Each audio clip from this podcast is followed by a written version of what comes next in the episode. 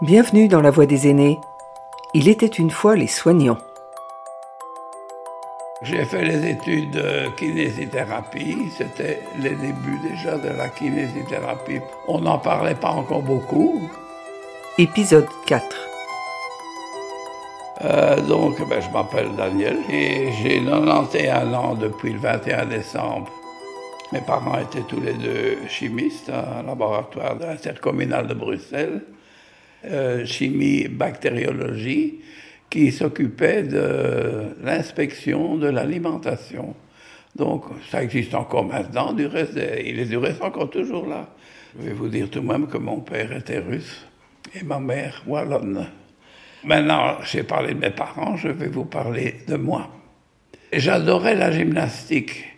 Et mon père aussi. Il adorait la gymnastique. Il faisait de la, gymnastique en Allemagne. Il avait une belle méthode avec les haltères que l'on serre. Il m'a légué ça. Je sais pas où ils sont passés depuis que je suis ici. Il me, me donnait des petits conseils comme ça de gymnastique et de respiration. Euh, il m'avait donné ce que je fais encore toujours, même tous les jours, de la surrespiration. Il me disait, de temps en temps, tu prends une profonde respiration et tu fais une profonde expiration. C'est déjà de la kiné. Et puis, euh, ma mère avait euh, des petits bobos, je ne sais plus de lesquels, peut-être dans le dos. On l'avait envoyé chez un, je ne sais pas comment on l'appelait, c'était un espèce de médecin qui faisait des massages à base de poussins qui n'étaient pas formés. Il faisait une pommade avec ça. On aurait dit un peu un rebouteux, mais il était très sérieux. Et ça devrait bien soigner ma mère. Et puis je parlais avec euh, des copains parce que j'ai fait partie de la Croix-Rouge depuis que j'avais 14 ans. J'étais déjà volontaire à la Croix-Rouge. J'adorais soigner les gens. J'ai toujours aimé m'occuper des gens, euh, regarder à ce qu'ils soient bien. Et je suis rentré à la Croix-Rouge en 42. J'inscrirai tous les gosses à la Croix-Rouge parce que là, il y a un esprit de solidarité formidable.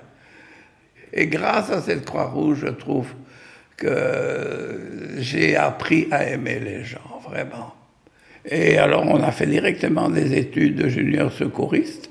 Et après ça, on a continué à faire des études d'ambulancier, puis de chef ambulancier, puis d'ambulancier, conducteur de, véhicules, tout ça, toujours volontaire. Hein. Et j'ai toujours continué, ça j'ai fait ça pendant beaucoup d'années. J'avais donc beaucoup de copains. Et il y en a un qui me dit, oh, pour le moment, on parle de la kinésithérapie, j'ai envie de faire ça. Et alors, ça m'est tombé dans la tête, je me dis, je, ferais bien ça aussi, parce que j'adorais la gymnastique. Je suivais déjà à l'école primaire des cours spéciaux de gymnastique, et puis je me suis inscrit au cours de kinésithérapie, une des rares écoles qui existait à Bruxelles. C'était euh, l'école Strinchamp, qui était un, excellent kinésithérapeute, très pointilleux, très maniaque, qui faisait les massages comme il fallait. On ne pouvait pas mettre de montre, on ne pouvait pas mettre de bacs, on pouvait, il fallait le suivre, on ne pouvait pas donner son avis s'il ne demandait pas. Et voilà, j'ai suivi ces cours-là pendant deux ans, puis on a dû refaire une troisième année pour avoir l'agrégation du ministère. En plus de ça, j'ai suivi des cours de prof de gymnastique officiels à la province. Puis j'ai également, le dimanche matin, j'allais suivre encore des autres cours de gymnastique éducative, ça s'appelait aussi deux ans, pour devenir directeur de salle de gymnastique éducative. Daniel obtient son diplôme de masseur kinésithérapeute en 1951. Dans les pays anglo-saxons, on les appelle des physiothérapistes. En Allemagne, des physiothérapeutes et aux États-Unis, des physical therapists. Mais ce sont les mêmes, ils ont la même histoire. Dans la Grèce antique, le massage, la gymnastique médicale font partie de la préparation des athlètes. Au XVIe siècle en France, deux médecins parlent déjà de rééducation par le mouvement. Au début du XIXe, c'est un Suédois qui écrit une méthode de gymnastique. Il est aujourd'hui considéré comme le père de la kinésithérapie. Et puis il y a les deux guerres mondiales. Des soldats blessés bénéficient de mécanothérapie, de massage, de rééducation. Ils vont récupérer plus vite ils repartent plus vite au front, et c'est ainsi qu'à la fin de la Deuxième Guerre mondiale, un nouveau diplôme d'État voit le jour, celui de masseur kinésithérapeute. À l'école de kinésithérapie de Strinchamp, il y avait beaucoup de professeurs de gymnastique. Et des professeurs aussi, des professeurs normaux d'école primaire qui venaient suivre des cours. C'était des cours qui se donnaient naturellement le soir. Alors, donc, j'ai suivi tous ces cours, j'ai réussi ces cours. Et alors, euh, j'ai cherché une place de kiné. Dans tous les hôpitaux de Bruxelles, j'ai été me présenter, pas besoin de kiné, on ne connaissait pas ça.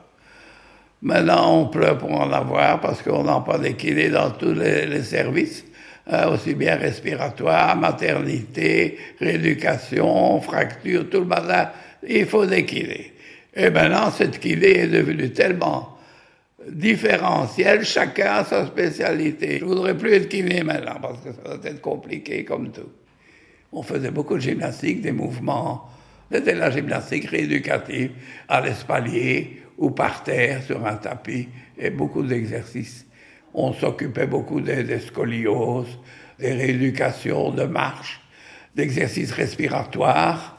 C'était beaucoup du manuel.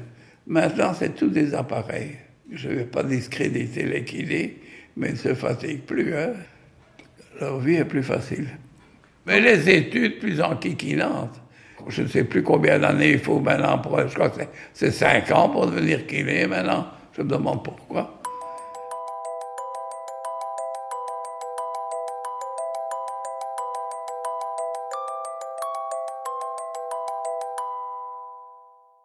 Ma première place, je vais vous parler de ma première place. C'était un remplacement au terme de Spa, à, Spa. Là, j'ai fait des massages toute la journée, des gens qui venaient faire des massages. Après ça, euh, j'ai cherché encore euh, des places. J'ai travaillé chez mon oncle, qui n'était pas dans le métier, qui était brasseur. Et c'était une petite brasserie artisanale. J'ai travaillé chez lui pendant deux, trois ans. Et un jour, je vais mettre ça, je vais une fois à Connasse pour chercher des papiers, et je vois une affiche, on demande qui est. Et voilà, j'ai eu la place tout de suite. C'était une belle clinique à Tubize, qui n'existe plus du reste. C'est devenu une maison de repos, je ne sais pas quoi en rhumatologie, on a ouvert un service de kinésithérapie et d'électrothérapie. J'étais déjà marié, je me suis marié en 53, donc c'était vers, vers 54, 55, quelque chose comme ça, environ deux, trois, après mes deux, trois ans, donc. J'avais des cabines, j'avais tous les appareils du moment, des ondes courtes, des ultrasons, des, ultraviolets, un peu de tout. Et j'étais tout seul là-dedans pour faire tourné à un service de kinésithérapie, physiothérapie avec un médecin. C'était une dame du reste très gentille. Ça marchait si bien, les gens étaient tellement contents, je crois que j'ai massé la moitié de Tubis. Alors, euh, on m'a rajouté une infirmière. Après ça, on m'a rajouté une deuxième kiné. Après ça, on m'a rajouté une troisième kiné. Enfin, j'ai fait de tout là. C'était très gai, j'aimais bien. J'avais des tas de cabines, j'avais des, des, des minuteries, j'entendais tout le temps des minuteries qui sonnaient. Moi, je courais là autour de toutes mes cabines. Il y avait une dizaine de cabines, c'était très amusant.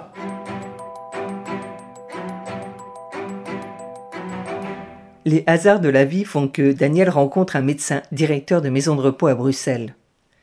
Ce dernier lui propose un poste. La maison de repos est à côté de chez lui. Il accepte. Alors je suis arrivé là, j'ai commencé là. Et de là, ils ont fait une deuxième maison de repos. je me suis aussi occupé de la deuxième. Puis ils m'ont fait une troisième maison à Genval. J'étais là aussi. Je faisais trois maisons de repos. Il y a beaucoup de travail, beaucoup. Apprendre à des gens qu'on avait amputé d'une jambe, parce que ça, c'est pas facile. Hein. Un petit vieux qui n'a déjà pas beaucoup d'équilibre, mais lui réapprendre à marcher avec une prothèse, avec deux béquilles ou avec un, débullateur, là, un pouce-pouce, là, comme je dis. Il y avait des psoriasis, il y avait, un peu de tout. Psoriasis, on faisait des ultraviolets aussi. Alors, euh, des gens qui souffraient des poumons, gymnastique respiratoire, aérosols, j'en ai fait des milliers, des aérosols aussi. Enfin, j'ai fait un peu de tout avec ces petits vieux. J'aimais beaucoup. J'aime beaucoup les personnes âgées. J'adorais parler avec les petits vieux. Du reste, j'avais des petits vieux. Enfin, je parle mes petits vieux, mais il y en a qui étaient mes copains même. Il y en avait un, du reste, c'était un gentil garçon, un ancien joueur de foot. je le prenais avec. Je prenais aussi une infirmière pour m'aider, parce qu'il ne savait pas marcher. Dans ma voiture, on allait boire un verre ou manger une omelette parce qu'il aimait ça. Et c'était un copain, vraiment. Et d'autres personnes avec qui j'aimais bien rigoler. Et je racontais beaucoup de sottises, j'aimais bien de, de, les faire rire. Ici, je continue un petit peu aussi avec les petits vieux, comme si je travaillais encore. Et j'essaie de les faire sourire. Et alors, je joue donc. Allez, tu vas jouer un petit air, et voilà.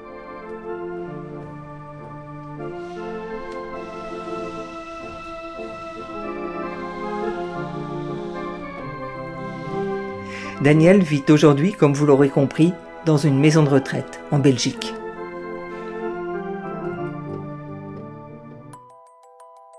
La Voix des aînés, une production signée Partage de voix, avec le soutien de la Fondation Corian pour le bien vieillir.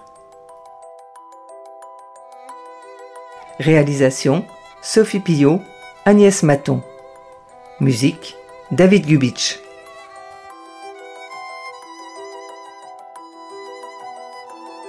Retrouvez leurs voix, leurs souvenirs, leurs confidences sur le site de la Fondation Corian pour le bien vieillir et les plateformes de téléchargement.